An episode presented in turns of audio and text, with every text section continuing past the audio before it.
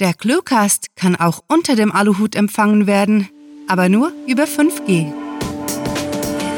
Willkommen zum Cluecast, wo Kurzgeschichten zum Hörerlebnis werden.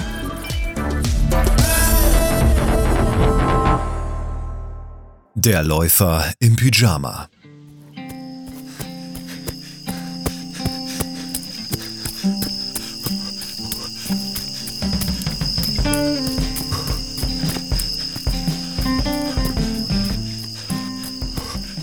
Hänsel rannte.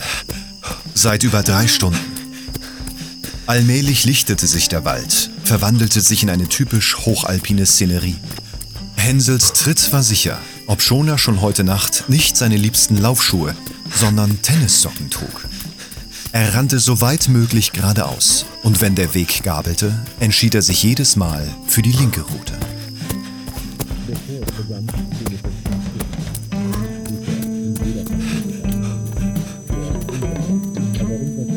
Eigentlich hatte er sich sehr über die Einladung des Behindertensportvereins gefreut.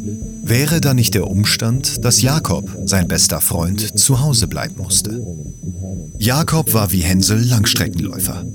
Naja, kein so hervorragender wie er. Das waren sowieso die wenigsten. Nun, deswegen war Hänsel eben alleine ins Lager gefahren und teilte sein Zelt mit Wilhelm, einem jungen Mann, der keine Gebärdensprache kannte. Hänsel freute sich, dass der letzte Abend angebrochen war. Er langweilte sich nämlich. Einer der Betreuer sprach zum Team.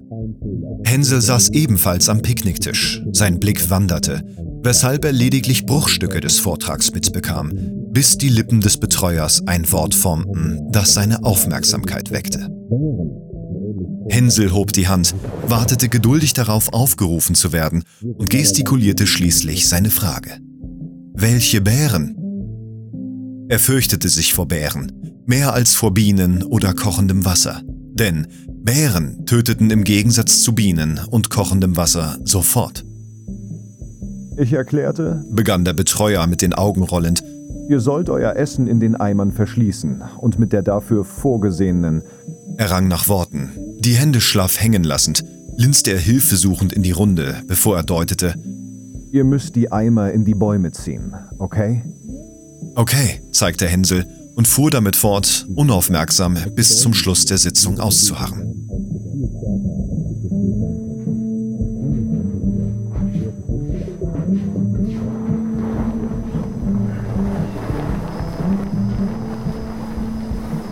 Sein Schlaf war friedlos. Zwar reiste er als erfolgreicher Langstreckenläufer häufiger durchs Land, um an Rennen teilzunehmen, Dennoch gewöhnte er sich nicht recht daran, an fremden Orten zu übernachten. Es dauerte eine Weile, bis er sich im engen Zelt zurechtfand. Zuerst kam ihm alles komisch vor. Da waren zwei Schlafsäcke, zwei Kissen, zwei Isomatten, zwei schwere Rucksäcke, zwei Paar Schuhe und ein feuchtes Badetuch. Also war alles so, wie es vor Hänsels Einschlafen gewesen war, bloß Wilhelm fehlte. Allenfalls, so beruhigte er sich, war der andere auf die Toilette gegangen.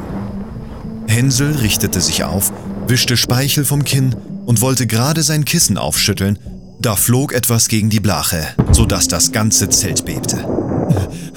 Hänsel zuckte zusammen und Bilder von blutverschmierten Bärenpranken flackerten in seinen Gedanken auf. Bekleidet mit seinem Flugzeugpyjama sprang er nach vorne und nestelte unkoordiniert am Reißverschluss herum.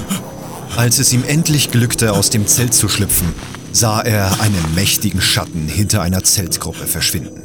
Instinktiv machte er kehrt und tat, was er am besten konnte und stets tat, wenn er überfordert war. Er rannte los.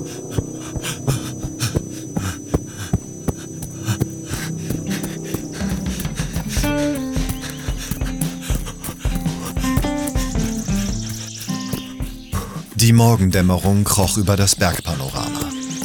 Hänsel wusste den frühen Morgen zu schätzen. Seine Welt war wortlos. Die Hektik des Alltags ging jedoch auch an ihm nicht spurlos vorbei. Seine Schritte blieben kraftvoll. Gute vier Stunden nach seinem überstürzten Aufbruch fand die Müdigkeit seinen Verstand, nicht aber seine Beine. Irgendwo hinter den ersten Sonnenstrahlen, den schläfrigen Überlegungen und dem rhythmischen Aufschlagen seiner Sohlen versteckte sich der Grund für seine Flucht. Hänsel trabte nun seit einer langen Zeit, in welcher der Schrecken vergessen gegangen war. Vielleicht hätte er gern Halt gemacht. Dummerweise war das nicht einfach. Wenn er einmal losgelaufen war, konnte er nie aus eigener Kraft anhalten. Das war einerseits ein Fluch, andererseits ein Segen. Wie sonst wäre aus ihm der viertbeste Langstreckenläufer in der Geschichte des Behindertensports geworden. Mittlerweile begegnete er nur wenigen Bäumen, und die, die hier oben noch gediehen, waren eher knorriges Gestrüpp als mächtige Tannen. Verträumt begutachtete Hänsel eines dieser skurrilen Gewächse, schenkte dem Weg für eine Sekunde keine Beachtung.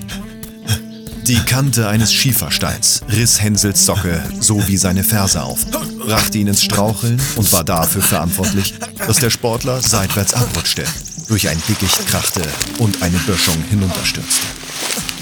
Ein brechender Zweig peitschte gegen Hänsels Auge, zerkratzte das untere Lid, kurz bevor sich sein linkes Bein zwischen zwei scharfen Felsen verkeilte. Ungebremst rollte sein Körper weiter abwärts. Mit einem erstaunlich unbedeutenden Ruck zersplitterte Hänsels Tibia in drei Teile.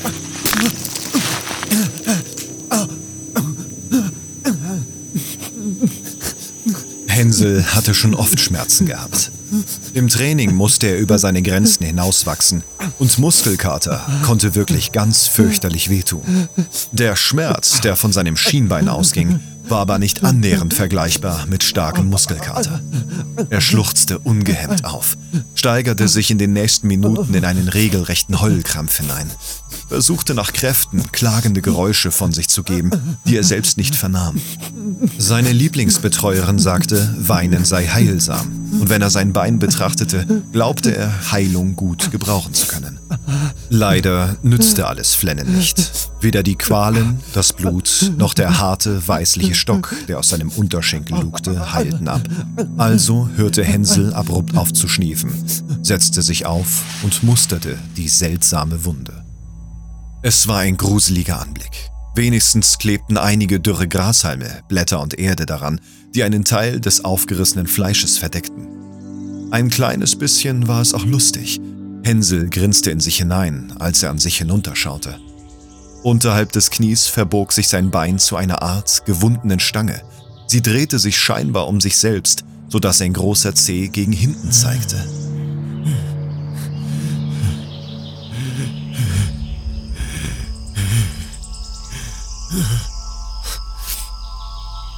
Wie üblich, wenn er gelaufen war, hatte Hänsel Durst. Normalerweise wurde entlang der Strecke frisches Wasser, abgepackt in kleine handliche Flaschen verteilt. Im Wald gab es solchen Luxus selbstverständlich nicht. Wie lange lag er überhaupt hier?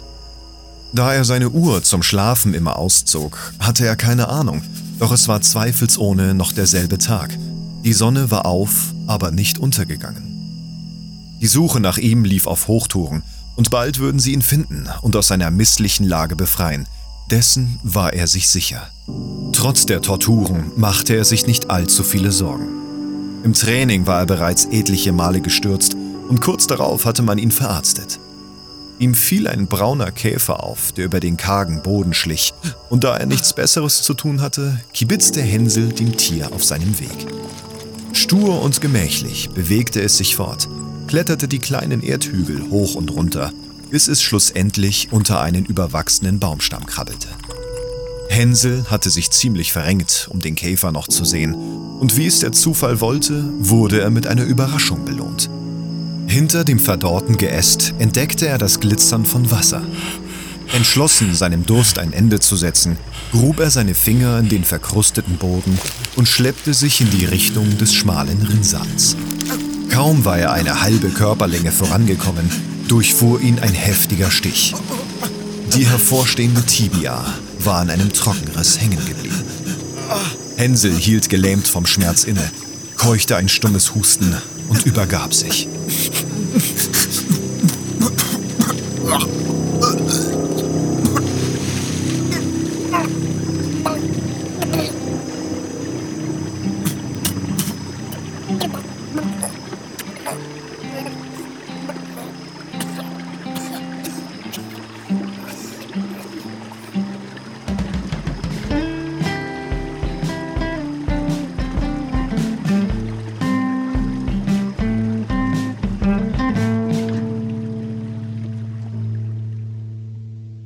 Das war Der Läufer im Pyjama, geschrieben von Rahel und Sarah. Für euch gelesen hat Dennis Prasetio. Diese Kurzgeschichte wurde nach einer Titelvorgabe verfasst. Wenn euch diese Hörgeschichte gefallen hat, dann besucht uns auf cluewriting.de, wo auf Geschichtenenthusiasten hunderte liebevoll inszenierte Hörgeschichten aus allerlei Genres warten. Und keine Bange, wir veröffentlichen jede Woche neuen Hörgenuss in Kurzform, damit es euch nie und nimmer an grandiotastisch akustischer Literatur für zwischendurch mangelt. Euch gefällt unsere Arbeit und ihr möchtet eure Freude mit uns teilen? Dann schaut auf patreon.com slash cluewriting vorbei und unterstützt unser Projekt mit einer Kleinigkeit. Damit werdet ihr zu den Grandiotasten, die wir mit literarischen Rewards wie exklusiven Kurzgeschichten und der Möglichkeit, als Gastautor bei uns aufzutreten, beschenken. Apropos Grandiotasten, was wäre der Cluecast ohne seine Stimmen? Auf unserer Seite entdeckt ihr sie alle, also besucht diese Helden des Cluecast auf cluewriting.de slash cluecaster und vergesst nicht, dem Echo ihrer Stimmen zu folgen. Das war es für diese Folge und wir verabschieden uns mit dem Cluecaster-Kampfschrei. Mit fantastiliardischem Dank fürs Zuhören und den besten Wünschen. Eure Cluecaster.